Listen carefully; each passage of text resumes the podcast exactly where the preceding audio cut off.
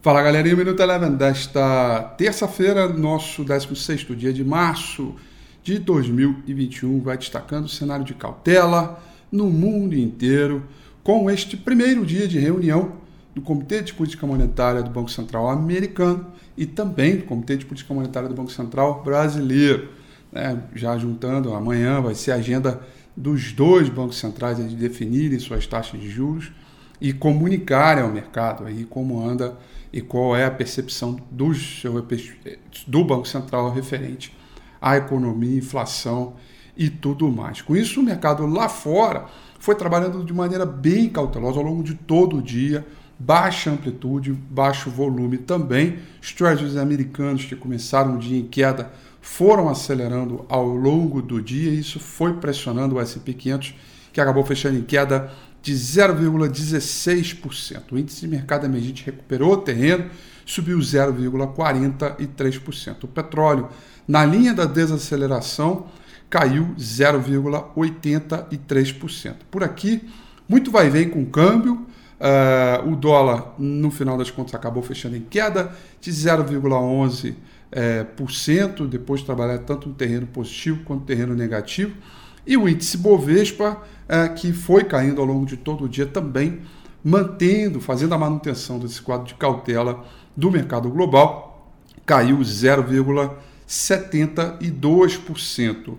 Destaque no geral das ações, perdão, destaque em geral das ações que subiram hoje, que compõem o índice Bovespa, ficaram para as ações de Uzi Minas, que subiram 8,55%, seguido de Clabin, subiu 4,37%. Já no terreno negativo, as ações que mais subiram ontem acabaram sendo as que mais caíram hoje.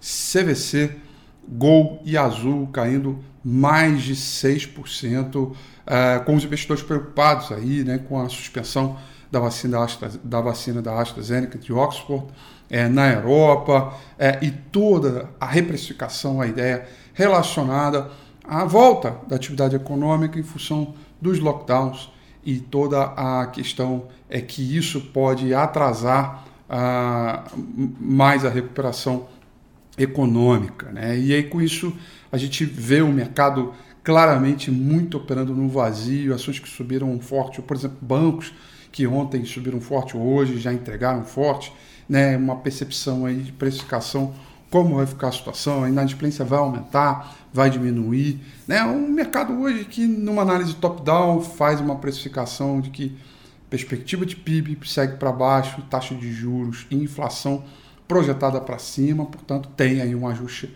para acontecer no índice Bovespa, enquanto a análise bottom-up, né?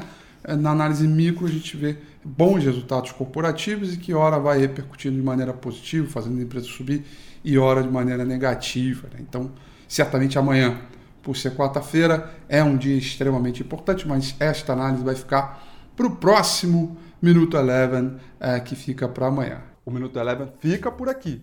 Quer ter acesso a mais conteúdos como esse? Inscreva-se em nosso site www.elevenfinancial.com e também siga a gente nas redes sociais. Eu sou Rafael Figueiredo e eu te espero no próximo Minuto Eleven.